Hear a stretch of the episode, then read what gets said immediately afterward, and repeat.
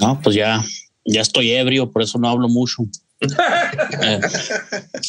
Eh, estoy tomando Elijah Craig Barrel Proof. Es un bourbon acá de, pues, obviamente, de Estados Unidos.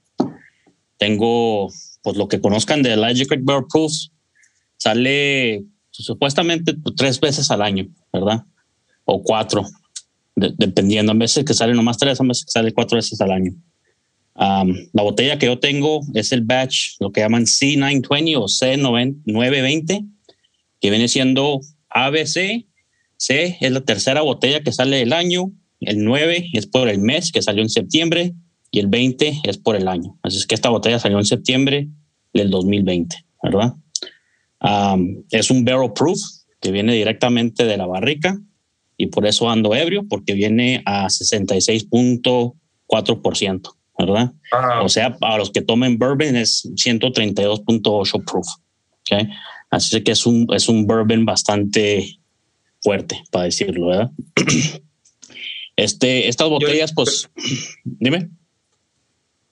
No, sí te tenía esa pregunta, pero yo pienso, ya que lo vas a desarrollar y es, a ver, que, que digas a qué sabe, porque la tengo y no la he abierto.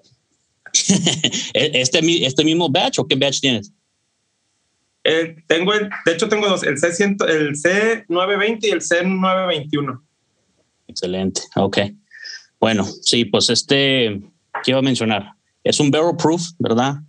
Es, este, es algo que es, es difícil de conseguir, a la misma vez no tan difícil de conseguir. Si los buscas, los consigues, pero obviamente si no lo estás buscando, tampoco no, no van a estar simplemente disponibles en un Total Wine todo el tiempo, ¿verdad? Tienes que salir a buscar esa botella, pero tampoco no es imposible de, de encontrar como una botella de, de B-Tech que viene siendo de Buffalo Trace. No es, no es un George T. Stack, ¿verdad? Que es imposible de encontrar. Es una botella que sí vas a encontrar y que son limitadas, ¿verdad? por eso, por eso me gusta, ¿verdad? Porque es alcanzable para una persona como nosotros que si realmente quieres buscarla, es no más cuestión de salir a varias licorerías y eventualmente sí, sí la encuentras, ¿verdad? ¿Qué precio tiene? El, el precio, más que lo que acá se llama, se maneja por MSRP, ¿verdad? lo que es el precio recomendado de, de, la estelería, se me hace que viene siendo como a 70. Yo la compré a 90. ¿eh? Lo compré un poco más cara de lo que es recomendado pero para mí me, vale la pena. 90 no se me hizo mal. 90 antes de los impuestos, ya después de los impuestos me salió como a 100, más o menos, 98, 100 dólares, algo así. ya tengo rato con ella, tengo, va a la mitad, tengo más de un año yo creo con ella, ¿verdad? riquísima, ¿verdad?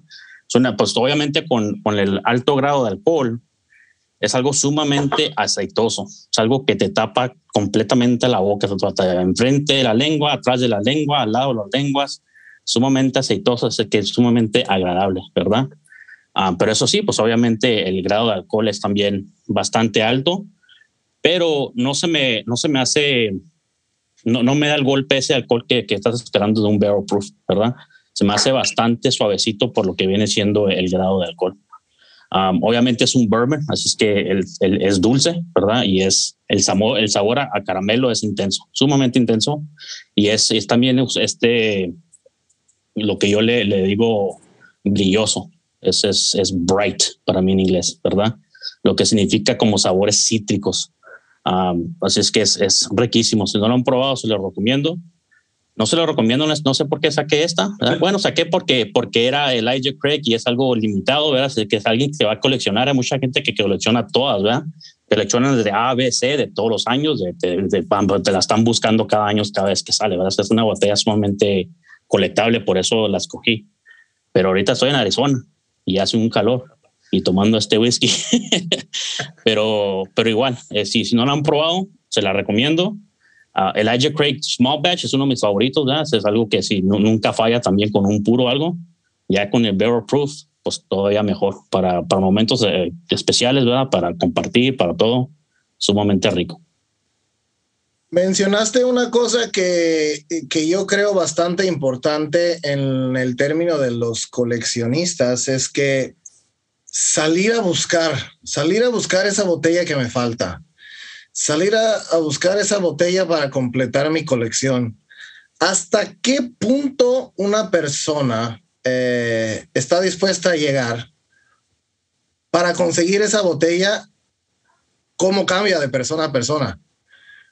Yo, en lo personal, dejé, ¿cuándo fue? Dejé de perseguir las botellas. Dejé de perseguir botellas porque es mucho estrés. Que hay, que hay personas que no, le importa, no les importa, ¿sabes? Sí, a mucha gente le, es parte de su experiencia del whisky, es estar buscando la botella, hacer la, el the hunt, como dicen en inglés, ¿va? dar cazando las botellas. El cazar. las botellas es parte de lo que les gusta del whisky, ¿verdad? Y, se, y se, les emociona. A otra gente no, otra dije, nada, si no la encuentro, mejor me compro esta que está disponible, ya, ya dependiendo de la, de la persona. Sí, yo creo que hay niveles. A mí me gusta mucho, por ejemplo, la marca eh, Mars, Mars, Marusu en, en, japonés. De hecho, este es mi siguiente trago. Eh, bueno, ahí les va un poquito de, de historia. Eh, Mars tiene dos destilerías, una en Nagano, que es clima templado, y una en Kagoshima, que es clima cálido. obviamente por el clima también los, los sabores del whisky que ellos hacen, eh, pues cambian. Y hay veces que de una destilería lo pasan al, al aging cellar, a la... ¿Eh? ¿Cómo se dice? Galería de maturación. Ay, nunca hablo español. I'm so sorry. Sí, al almacén. Este, ah, ándale. Entonces, esta marca tiene muy buena, eh, todo, muy buenos procesos, controles de calidad, eh, exportan a todo el mundo eh, y tenían un perfil un poco bajo, hasta la fecha yo creo, porque estaban a la sombra de Nika y Santori. Entonces, Nika y Santori se, se llevaban todo el mercado y precisamente por lo mismo Mars nunca pues nunca despegó como tal. Cuando viene y abre Chichibu y la gente empieza a buscar otra cosa que no sea Nika y, y, Santori, eh, encuentran Mars y Mars tiene unas cosas excelentes. Esta la abrí para mi cumpleaños, el año pasado me parece. Espero, ah, hace dos años, ya tiene dos años abierta este año y medio. Este es un single cask, single malt, Japanese whiskey, eh, barrica de Jerez y eh, malta turbada de Highland. Trajeron la, la turba de Escocia. En, um, a mí me gusta mucho la, la combinación de turba y sherry. Yo creo que me gusta más a, la combinación de sherry sin turba. Eh, este, como decía, como decía el buen Edgar, es un ejemplo de los whiskies aceitosos que se sienten jarabosos, pesados. Qué chula. Exactamente. Hay una cosa muy importante que no sé cómo la gente lo, lo, describe, pero yo siento que la lengua te la, te la cubre como con un manto, manto cálido, ¿sabes? O sea, si me, sigues, si me sigues en mis publicaciones, yo digo envuelve el paladar. Ándale, ándale. pero, pero yo lo siento más en la lengua. Yo lo siento más en la lengua más que en el paladar. Yo siempre utilizo el término en inglés coating. It's coating your, your tongue. Sí, recubre, eh, recubre, ¿no? Ándale. Y eso me pasó con mi primer cask strength, que fue el Aberlour, Abunad, o como se diga. Yo soy malísimo para los nombres en escocés. Esa fue mi primera botella cask strength y pues de ahí para para ahora. De hecho, creo que todavía tengo dos botellitas. Este es un whisky muy bien hecho. Y para muchos eh, puristas del whisky podría parecer, pero ¿cómo puede ser que un whisky pueda ser tan bueno si solamente estuvo dos, tres años y medio en barrica? Eh, la edad no lo es todo. Yo siempre le digo a la gente, la edad no lo es todo. Eh, hay muchísimos factores que, que pueden cambiar, mejorar o empeorar el sabor y el aroma de un whisky. Y la edad, al menos para mí, no es tan importante. Mucha gente me dice, oye, pero ¿cómo vas a pagar ese dinero? Con ese dinero te puedes comprar un 18 años o un 21 años. Pues sí, pero a lo mejor no quiero un 18 años o un 21 años. Ya lo conozco. Ya conozco el, el Glenfiddich 18. Ya me compré varios en, hace muchos años. Esta botella, por términos de colección, como es una single cask en la que solamente hubieron 635 botellas, esta yo la compré en la destilería por 150 dólares, más o menos. Y ahorita, que estará en 600, 700. Wow. Entonces,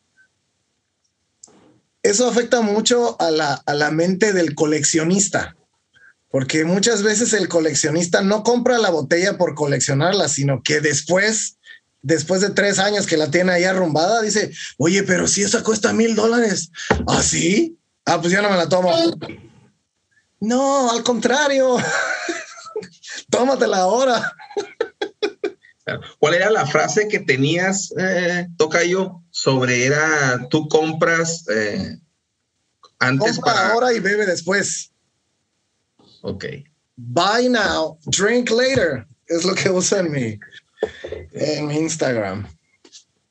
Y yo, yo siempre, eh, ah, una vez hice ah, una pregunta eh, y es a Alberto de Opinión Gourmet, lo conocemos los que estamos en el Instagram, y me hablaba sobre el coleccionismo esto hace mucho tiempo. De hecho, esta serie del coleccionista eh, que estamos haciendo el día de hoy, esta temporada estaba también desde el año pasado, estaba, pero por alguna no se hizo y, toqué el tema con él porque tiene muchas de Macallan y eh, pues me dijo que eran porque se dio por el tema porque quería vender, ¿no?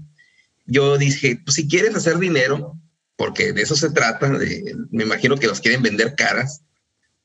Yo creo que ya no es, si quieres hacer dinero, puedes vender un auto y sacar cuatro mil dólares y, de un momento a otro, no es necesario comprar muchas botellas para poder sacar esa inversión.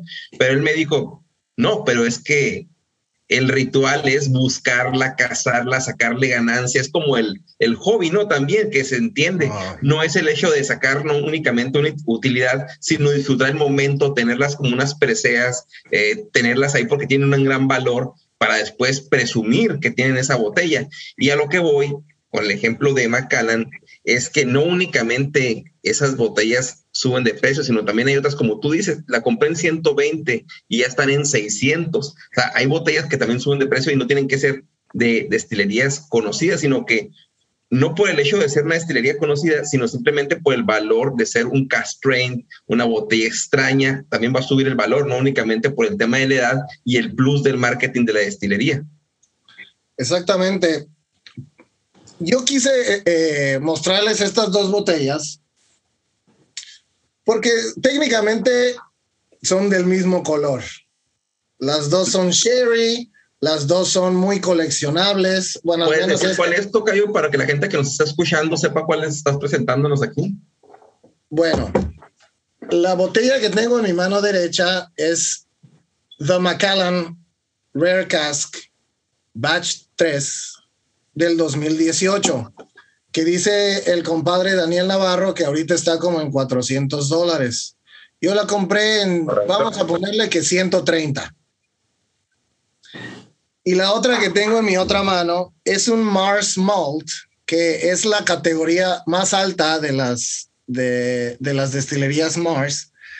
Es un single cask, single malt, Japanese whiskey al 59% eh, Sherry Butt con turba. Es de la serie Le Papillon. Le Papillon son eh, unas, eh, una serie de esta destilería que es, se supone que lo más, lo que tiene mayor calidad. Esta también la compré por alrededor de 130 dólares. directo de la destilería. Entonces, tanto este Macallan como este Mars, pues son parecidos, parecidos en precio del que lo compré, parecidos en precio de lo que cuesta ahora. Eh, el Macallan, pues todo el mundo lo conoce y el Mars casi nadie lo conoce. Hoy, hoy les puedo decir que si, que si tuviera que comprar las botellas eh, otra vez y solamente tuviera dinero para una, yo compraría la Mars. Porque, porque es cask strength y no quiere decir que todo el cask strength sea mejor, pero siento que los sabores que tiene esta botella en particular eh, son más de mi agrado. Hay una botella similar por el perfil que describes, que es Sanai de Kilhoma. No sé si tengas la oportunidad de probarla. Creo que por lo que platicas ser muy similar el ahumado con el sherry. Pues sí, sí es un perfil similar, solo que, y a mí me encanta el Sanai, me encanta, me encanta, me acabo, bueno, solamente me, me he tomado una botella, pero me encantó y me la tomé muy rápido. Y sí, más o menos es ese perfil, pero ahora agrégale que es Cask Strength. Claro. Sí. Ok. Oigan, pues yo voy a continuar para que cierre nuestro buen amigo de la ruta del whisky, Daniel Navarro. Voy a continuar con la botella que tengo y quiero hilar un poco de las cosas que dijo Edgar eh, sobre la botella que nos presentó el Elia Craig eh, Barrel Proof. Yo tengo lo que él dijo, o desde un inicio, recuerdo el primer episodio, nos platicó sobre la colección antigua de Buffalo Trace, o eh, que, que muchas personas, o, sea, que no están disponibles, que si están, las venden carísimas y de hecho yo tuve la oportunidad de conseguir una, también una botella, la que tengo aquí, que es Eagle Rare 17 años, que es parte de esta colección eh, de las, de las de Buffalo Trace en 130 dólares. Y mi sorpresa fue, no sé quién me mandó el, creo que Edgar, eh, una imagen y yo no sabía lo que costaba, yo únicamente la compré porque son botellas eh, que te que rifan a las personas o que seleccionan de los más altos consumidores de Buffalo Trace, de perdón, de Total Wine y hacen un sorteo y te toca cierta botella, ¿no?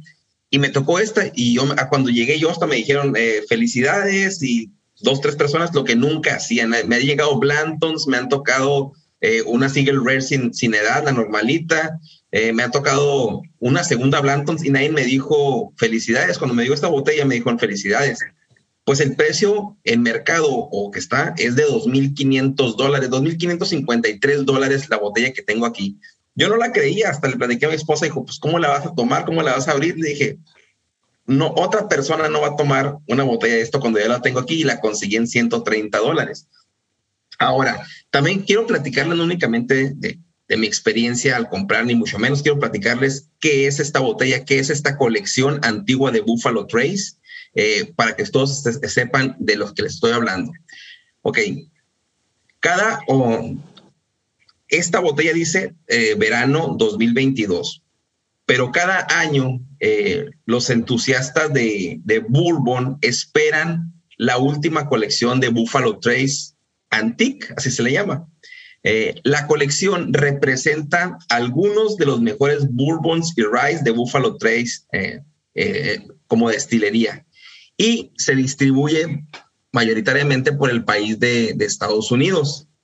La primera colección que se lanzó fue en el año 2000, ahí cuando Edgar y yo escuchábamos NSYNC y Britney Spears y tomábamos Caribe Cooler, no se crean, pero en el año 2000 eh, Buffalo decide lanzar esta colección y anualmente la han traído hasta ahora. La colección inaugural o primera estuvo compuesta únicamente de tres whiskies, uno de centeno, uno de maíz o bourbon y el otro que era de, trigo. Ahora, voy a decirles cuáles fueron los whiskies que lanzaron en el 2000. El primero fue un Sazerac Rye de 18 años al 45% o 90 proof. El segundo fue un eh, WL Weller, ahorita voy a decir por qué se llama así y no eh, su nombre, ¿cómo se le llama? Completo. 17, eh, 19 años, perdón, y el Eagle Rare 17 años. En 2002 ya se incluyó George T. Stack a, a 68.8%, pero sin edad. En el 2005 se incluyeron dos eh, George T. Stack, uno de primavera y uno de otoño. Yo recuerdo que Edgar nos platicaba al inicio que hacen cuatro, eh, eh, que lanzan, por ejemplo, Buffalo Trace como botella, la botellita normal que conocemos de Buffalo Trace, se lanza cuatro veces al año, una en verano, una en invierno, una en otoño y una en primavera. Es como se lanza. Y estas botellas, la mía dice verano 2022. Bueno, para esta colección de 2005, George T. Stack vino en primavera y en otoño, cada una con su diferente uh, edad. Por ejemplo, una era de 16 años y otra era de 14 años. Eh, una venía a 131 proof y la otra venía a 141 proof. Total.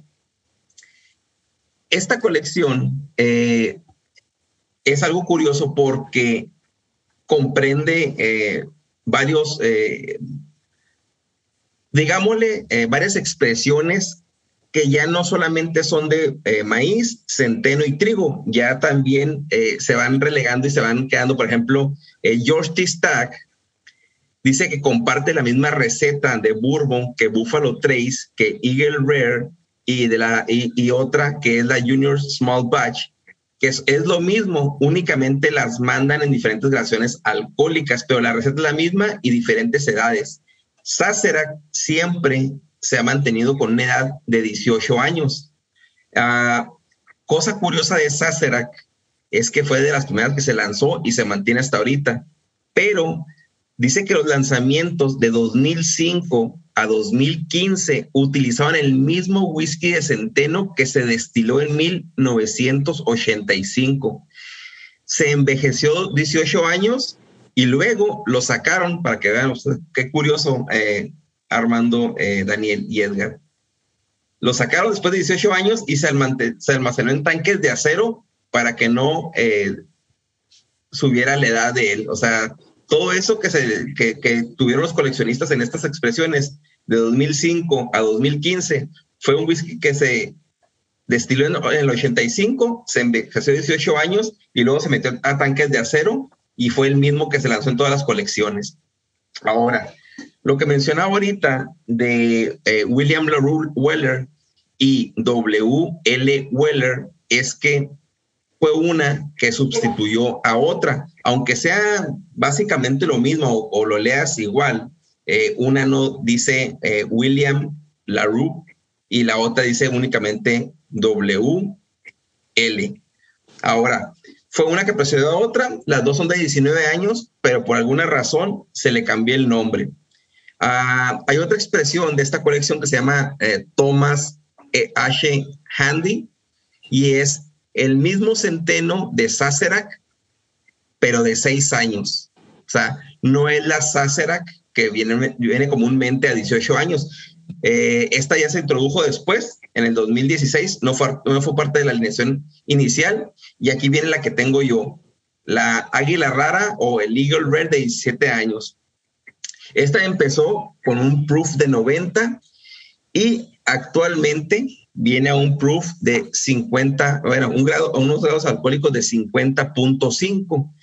Y todos estos whiskies que les estoy platicando, que forman parte de la colección antigua de Buffalo Trace, son eh, de por sí, por legislación, son sin colorante añadido, pero son whiskies sin filtrar. Un dato curioso es que en el año 2021, la York T. Stack eh, de 15 años no fue titular en la alineación porque las barricas que en ese año, que es a 15 años atrás, se, se empezaron a madurar, no dieron las características que ellos querían. O sea, no la lanzaron el año 2021 porque el perfil no dio. Y mucha gente se, quejó, se quejó, ¿verdad? De que no, que por qué no salió.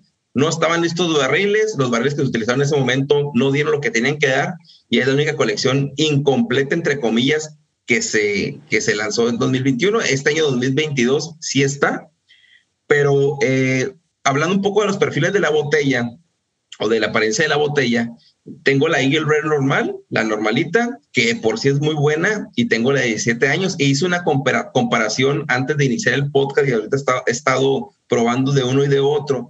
Y sí los perfiles uh, cambian bastante porque a pesar de que el Eagle Rare es uno de mis favoritos, que te da un, un punch como de, como de ser, como de, va, de la miel de maple, que no es miel, eh, que es la miel obscura. Aquí en Estados Unidos hay unos restaurantes que llaman IOP, que, que, que, te da mucho ese aroma cuando entras. Yo creí que Eagle Red daba ese, ese, ese aroma, y ahorita que los comparé, Eagle Red se ve sumamente vainilloso, claro que tiene esa obscuridad, eh, pero sí se siente, como dice uh, Edgar, aunque no es común en esta botella, ese, ese brillo. El Eagle Red 17 años, cuando lo hueles totalmente suavizado, no tiene el golpe alcohólico, eh, hasta un cierto punto aburrido. 17 años es el número, eh, viene, en boca se siente mucho más espeso por el grado de alcohol, que son 50 grados, el otro viene a 40 y, si no me equivoco, 43 o 46%, estoy viendo aquí en la botella, no, o 45, perdón, pero el perfil, para que se den una idea, es como si tienes el, la expresión de Four Roses, el Select o, la expresión del destilador y tienes el ah, Single Barrel, un perfil totalmente plano, eh, sin aromas que destacan, más balanceado, eh, pero uh, yo si quiero decirme por una o por otra, yo creo que sí me voy por la sin edad que por la 17 años en cuanto a mis gustos y mis impresiones. Esto fue la botella Eagle Red 17 años, parte de la alineación de la colección antigua de Buffalo Trace y las expresiones que la comprenden. Bueno, no, nomás para, para decir, la, expresión de Eagle la, la, gama base que que la comparaste, sí tiene declaración de edad. Si te fijas atrás de la botella, en letras chiquitas, es una declaración de edad de 10 años. Oh, sí, tiene razón, Sí, esa botella aquí en Arizona no la consigues. No, por cualquier razón no, no hay distribución aquí en Arizona, no, no la encuentras. Yo, yo, estaba, yo quiero, quiero comprarme una. El otro día andaba en un casino jugando póker ahí y tenían una recorrería y ahí la vi, Eagle Rare de 10 años, y voy y me fijo en el precio, estaba como a 68 dólares. Dije 68 dólares cuando en como en Texas o en otro lugar como en, el este de los Estados Unidos la puedes conseguir como a 30, 35. Pero aquí como no la venden, me, lo, me la quería vender a lo doble. Dije, no, mejor no. ¿Para qué? Mejor me la sigo tomando en una barra cuando voy. Pero sí, sí, sí. Los Ángeles, En Los Ángeles, en Los Ángeles, Edgar, está en 39. Por si gustas una, yo te la consigo. Adelante, hermano. Yo quería comentar algo acerca de lo que dijo el tocayo Naum, de que le pareció aburrido ese bourbon, entre comillas. Yo creo, yo sé muy poco de bourbon y de todo en general sé muy poco, pero de bourbon menos. Eh, que el, el rango en el que el bourbon está más rico el rango de edad es menor que, que whisky de Malta. Me parece que los whisky, los bourbons más ricos que yo he probado han estado entre los 8 y los 14 o 15 años. ¿eh? 12, 13, 8, algo así. Que para mi gusto han sido los más buenos que he probado. Y si me dicen de Scotch u otros whiskies, está un poquito más arriba según yo, lo más rico está entre 15 y 18, hablando de las botellas comerciales, ¿sabes? De las botellas que vienen diluidas y las botellas que compras en una licorería normal o, en un buen autoservicio. No estoy hablando de botellas raras, ni de cask strength, ni de single cask. ¿Ustedes creen que el bourbon, la, la mejor edad del bourbon está como en cuántos años? Sus favoritos. Para mí se me hace que estarán como entre de los 6 a los 10 años, más o menos. 12 máximo. 12 máximo. Como este Elijah Craig tiene declaración de edad de 12 años. Además de que la razón de que mucha gente que no, que no le gusta un bourbon que tiene más edad es por las regulaciones de bourbon, ¿verdad? Porque es, es roble americano de primer uso, ¿verdad? Así, y luego también eh, le, le, imparte un sabor bastante fuerte. Así es que dura, si dura bastante de primer uso en el barril, ya cuando sale después de 15 años, entonces te va a salir, te va a salir mucho madera y esa madera amargo y pues no, muchas veces no, no es agradable. Ok.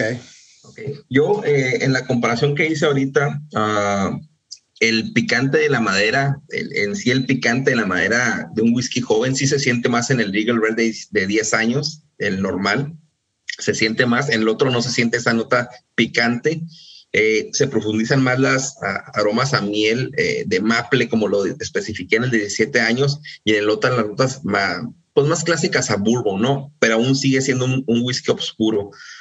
Ahora, de mis favoritos en cuanto a edad de bourbon, la verdad es que poco eh, me fijo en la edad, pero yo también he visto muchos bourbon, por ejemplo, unos rye de 18 meses aquí en Texas, uh, que son buenísimos, no tienen ni, ni dos años o dos años pasaditos y son bastante buenos y no tienen esa nota de madera. Yo le, siento más la madera al de 10 años, como dice Edgar, a, lo diferente. Él, él, dice, entre más más madera. Yo sí le veo menos madera al, al, Eagle Red 17 años, pero yo considero que los whiskies que me gustan a mí, eh, el Balcones, que es uno de mis favoritos, y no tiene ni tres años. Sí, y eso es, por el clima. El clima ahí en Texas, ya hemos mencionado, eso es bastante mucho calor, así es que no puede durar mucho una barrica, porque pues el angel chair y todo eso, pues es, mucho lo que le imparte la barrica un, de, primer uso. ¿Cuánto es el, el añaje mínimo del bourbon? ¿Dos años? Dos años. No, no, miento, no, un día. No tiene, no tiene añaje mínimo.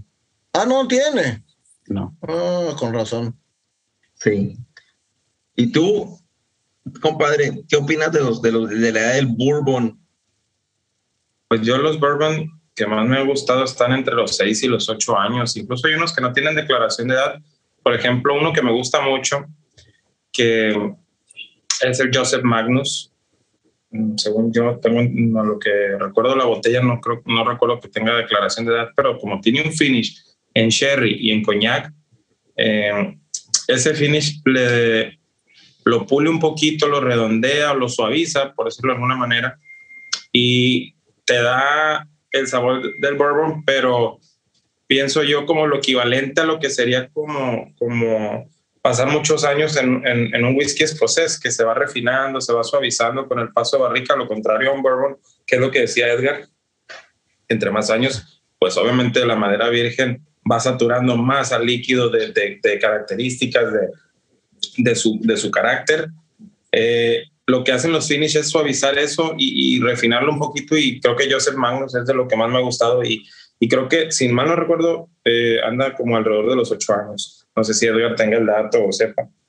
Sí, se me hace que sí, más o menos. Um, Muchos de los de los aficionados al, al, whisky americano, especialmente al whisky de bourbon, dirían que Joseph Magnus no es bourbon, ¿eh? porque por el mismo, por el acabado, ¿verdad? No le pueden poner bourbon en la botella por lo mismo mucha, mucha gente que viene directamente de Kentucky, que toma puro Kentucky Straight Bourbon, van así, no, pues Joseph Magnus ni siquiera es bourbon. Pero sí, eh, y, está cambiando ¿verdad? mucho en Estados Unidos del de, acabado a, a, los bourbons. Y hay muchos, muchos whiskies riquísimos que están que mucha gente ni quiere probar porque no dice bourbon en la botella. Eso a mí se me hace un error garrafal. Estoy de acuerdo.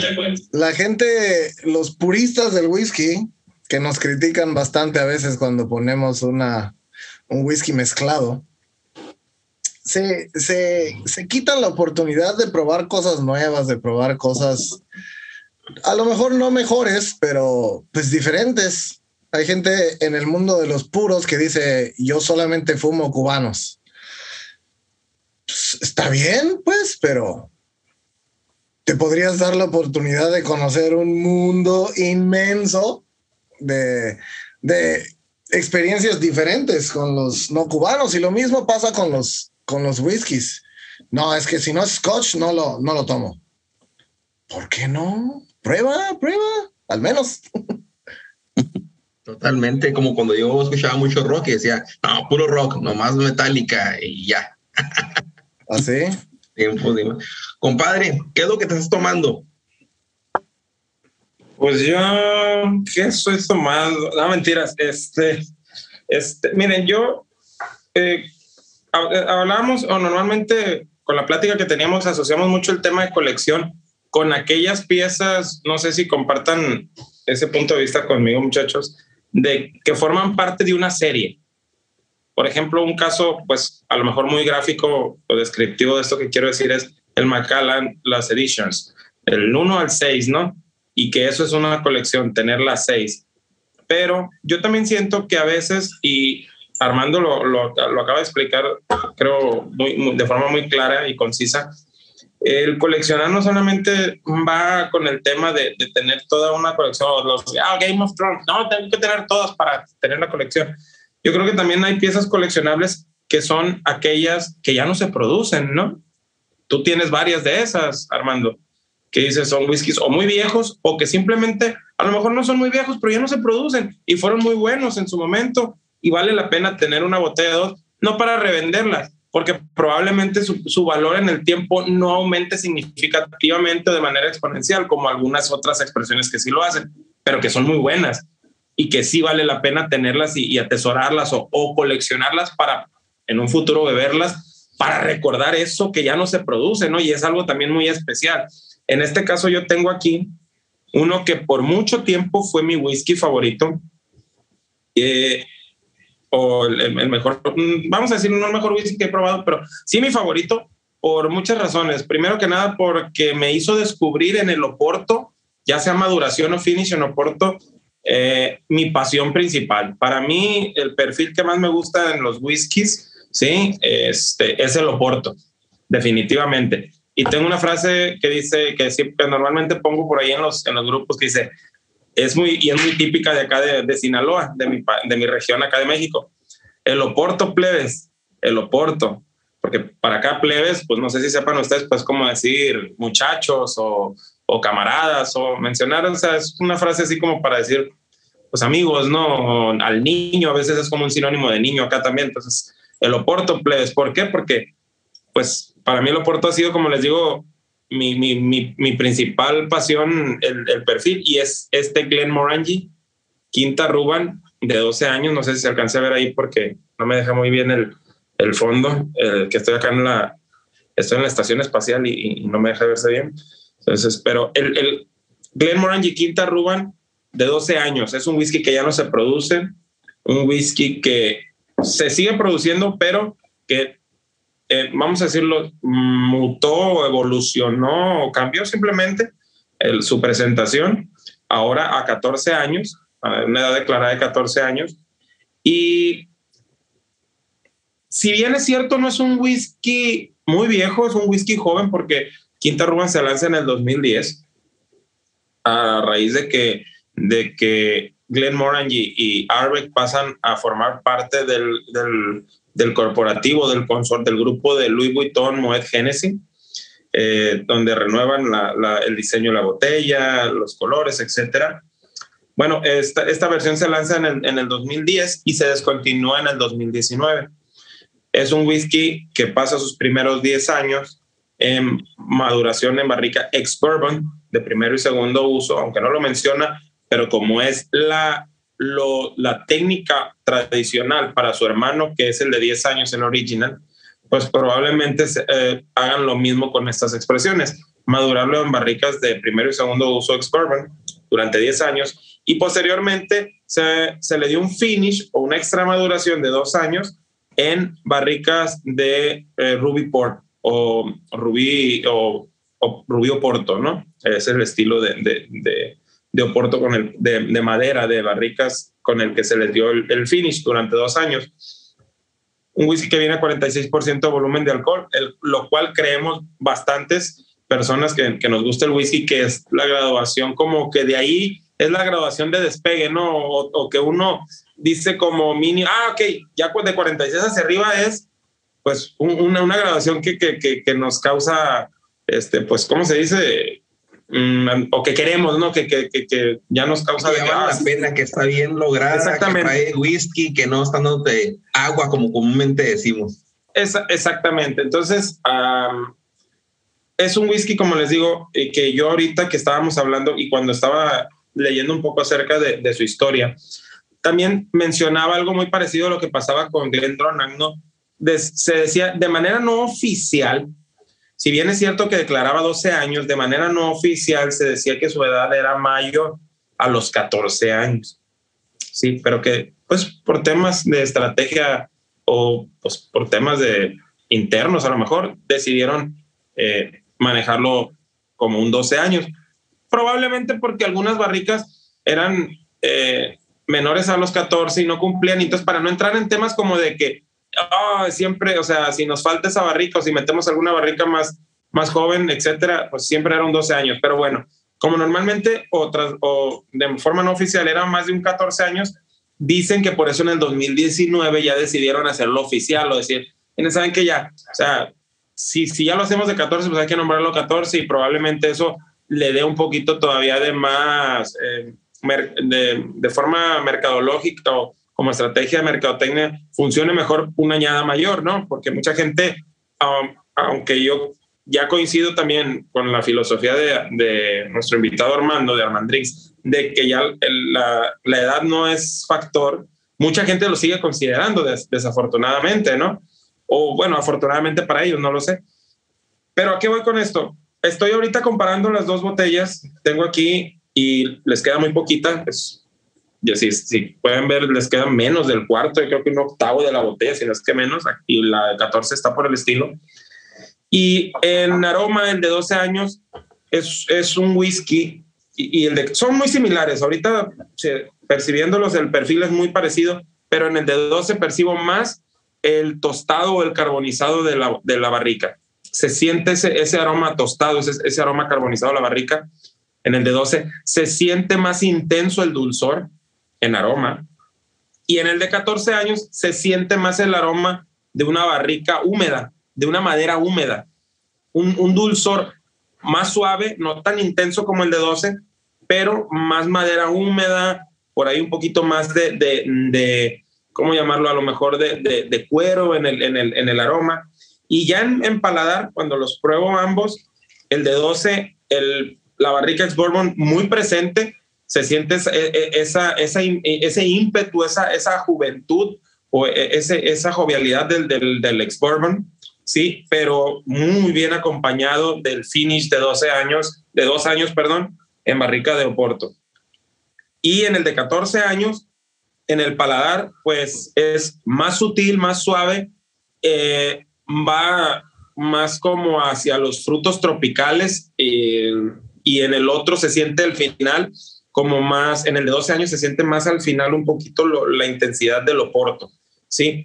Por eso hay muchas personas que dicen, no, es que el de 12 años es mejor y yo he, yo he visto estos, estos comentarios en los grupos o, o en algunas páginas donde la gente es, no, es que el de 12 era mejor, no sé por qué lo cambiaron, y otros dicen, no, es que el de 14 vino a, sabe más al Oporto, tiene esos dos años más, le están dando más refinamiento, más elegancia. Y yo coincido con los dos, ¿eh? Yo coincido con los dos.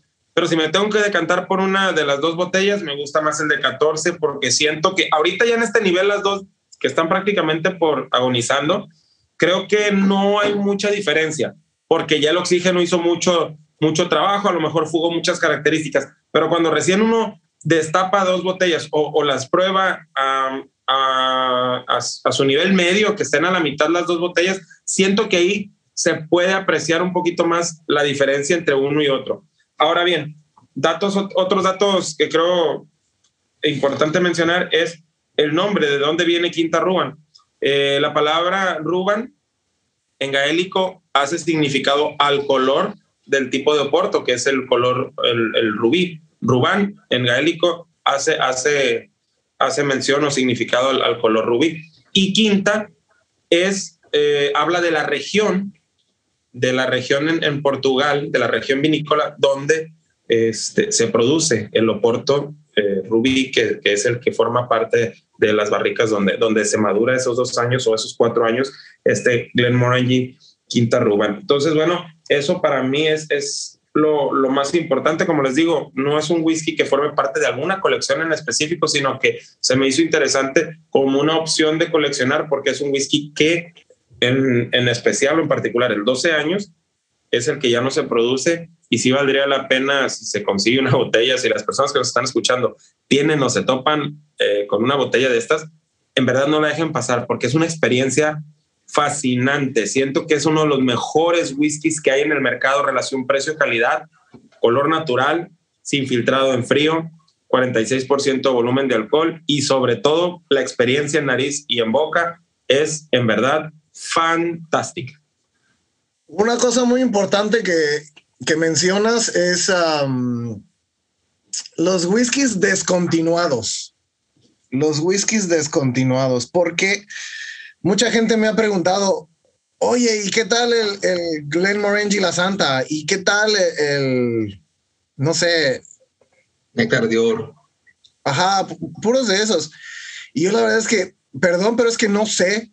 La verdad, como yo sé que son core range de, de, las marcas, yo intento comprar los whiskies que sé que no voy a encontrar en un futuro.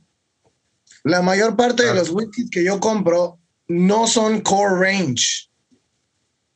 Porque a lo mejor en, en, la parte de atrás de mi cabeza yo siento que pues no estoy perdiendo ninguna oportunidad ahora, porque lo puedo encontrar después. Claro. Entonces, si, si yo voy online y, y, el día de hoy hay las, ¿cómo se llaman? Subastas, muy probablemente yo voy a comprar algo que no veo ni en tiendas o que ya está descontinuado o viejo o raro, porque pues yo sé a lo mejor que, que ese Glenmorangie La Santa lo podré, lo podré probar después. Es uno de los factores que desde mi punto de vista afectan en el número de likes que una persona tiene en Instagram, que es donde, donde, yo, donde yo hago mi post. Cuando pongo botellas como un art bag, tengo muchísimos likes. Un Johnny Walker, tengo muchísimos likes. Que son eh, marcas con la con las que la gente se... Un Blue Label. Exactamente, exactamente. El Blue Label, ah, yo estoy agradecido con mi esposa de que a ella le gusta mucho el Blue Label porque cuando lo pongo en mis posts, en mis publicaciones, tiene muchísimos likes. Ahora, subo algo como este que tengo en mi mano, que es un Mars Malt Single Cask, que la gente no conoce. Y ni lo pelan. Ajá, exactamente. Entonces, siempre intento poner eh, unas botellas conocidas de vez en cuando en mis posts, pero la verdad es que yo siento que no he probado mucho core range de, de Glenfiddich, por, por ejemplo, de Glenmorangie, porque siento que van a estar disponibles cuando, cuando estén. Claro, claro. Sí, eh, este, solo más una, una, una acotación de lo que dijo mi compadre. Eh, en la masterclass que tuvimos en, en la sociedad ahí, eh, pusieron un dato que no sabíamos y que estamos pensando, por ejemplo, que partían todas del 10 años y de ahí se les da una extra maduración en dos años o cuatro años.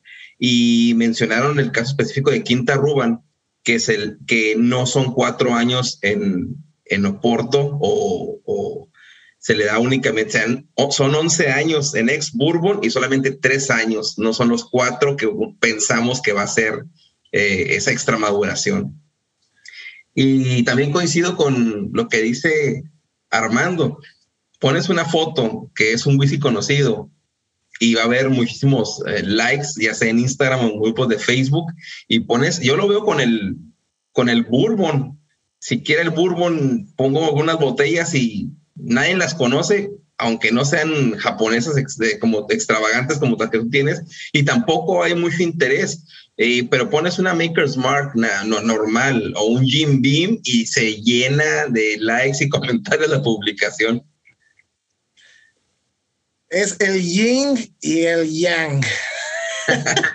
Oigan, pues ya para, para cerrar el episodio, eh, creo que fue un episodio magnífico, se tocaron temas importantísimos y ya nada más, eh, agradecer a Armando, el samurái del whisky Armandrinks. Eh, vamos a poner sus redes sociales en, la descripción del episodio, pero pues quiero darte las gracias uh, por participar y pues no sé, no sé qué, pues qué conclusiones tuvieron del episodio y te despidas uh, dando tus redes, proyectos, no sé, donde gente te puede encontrar, por favor, Tocayo.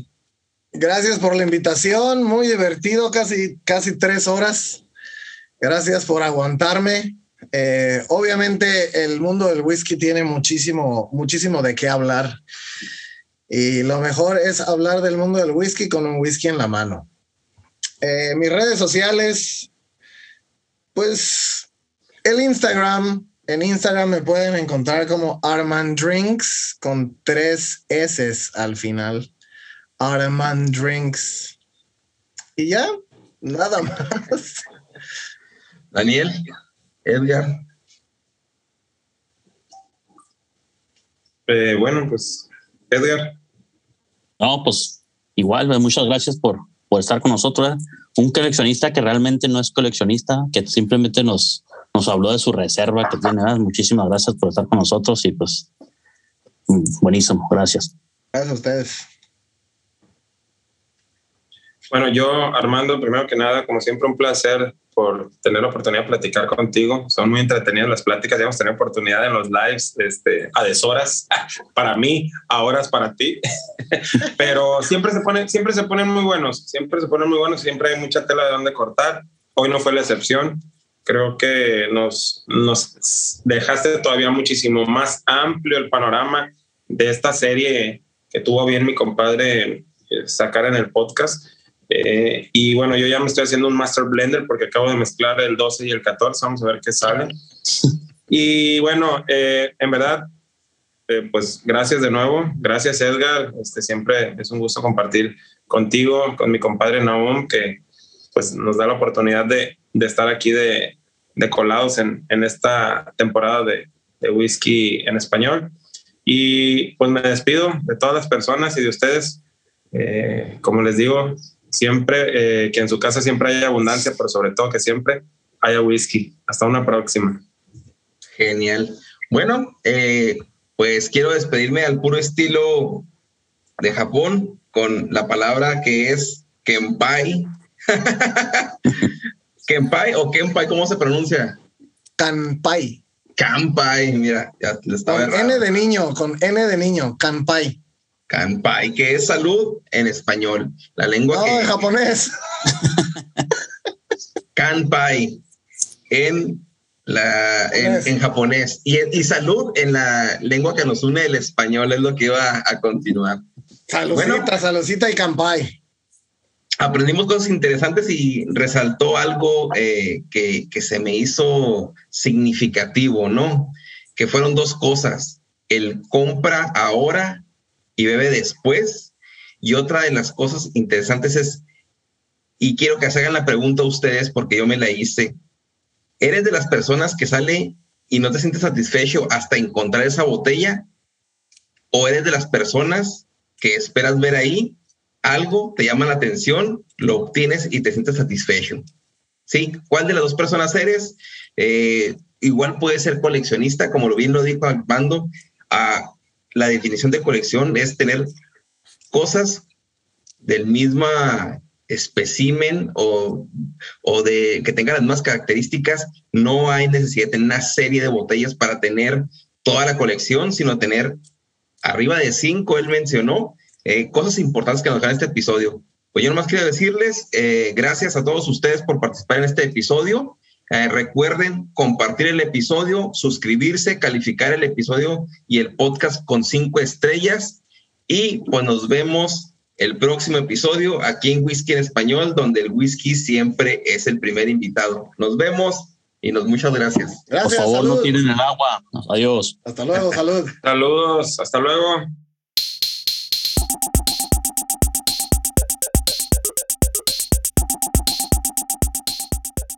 Si te gusta este episodio o cualquier otro, compártelo al terminar de escucharlo por cualquier medio. Envíalo por WhatsApp a un amigo, Facebook, por donde quieras. Si nos escuchas en Apple Podcast, o tu plataforma te permite calificar este podcast o episodio, te pedimos nos des cinco estrellas y nos dejes algún comentario. Recuerda que si compartes, comentas y calificas, nos ayudas a que este podcast sea descubierto por más personas apasionadas al whisky como tú y yo.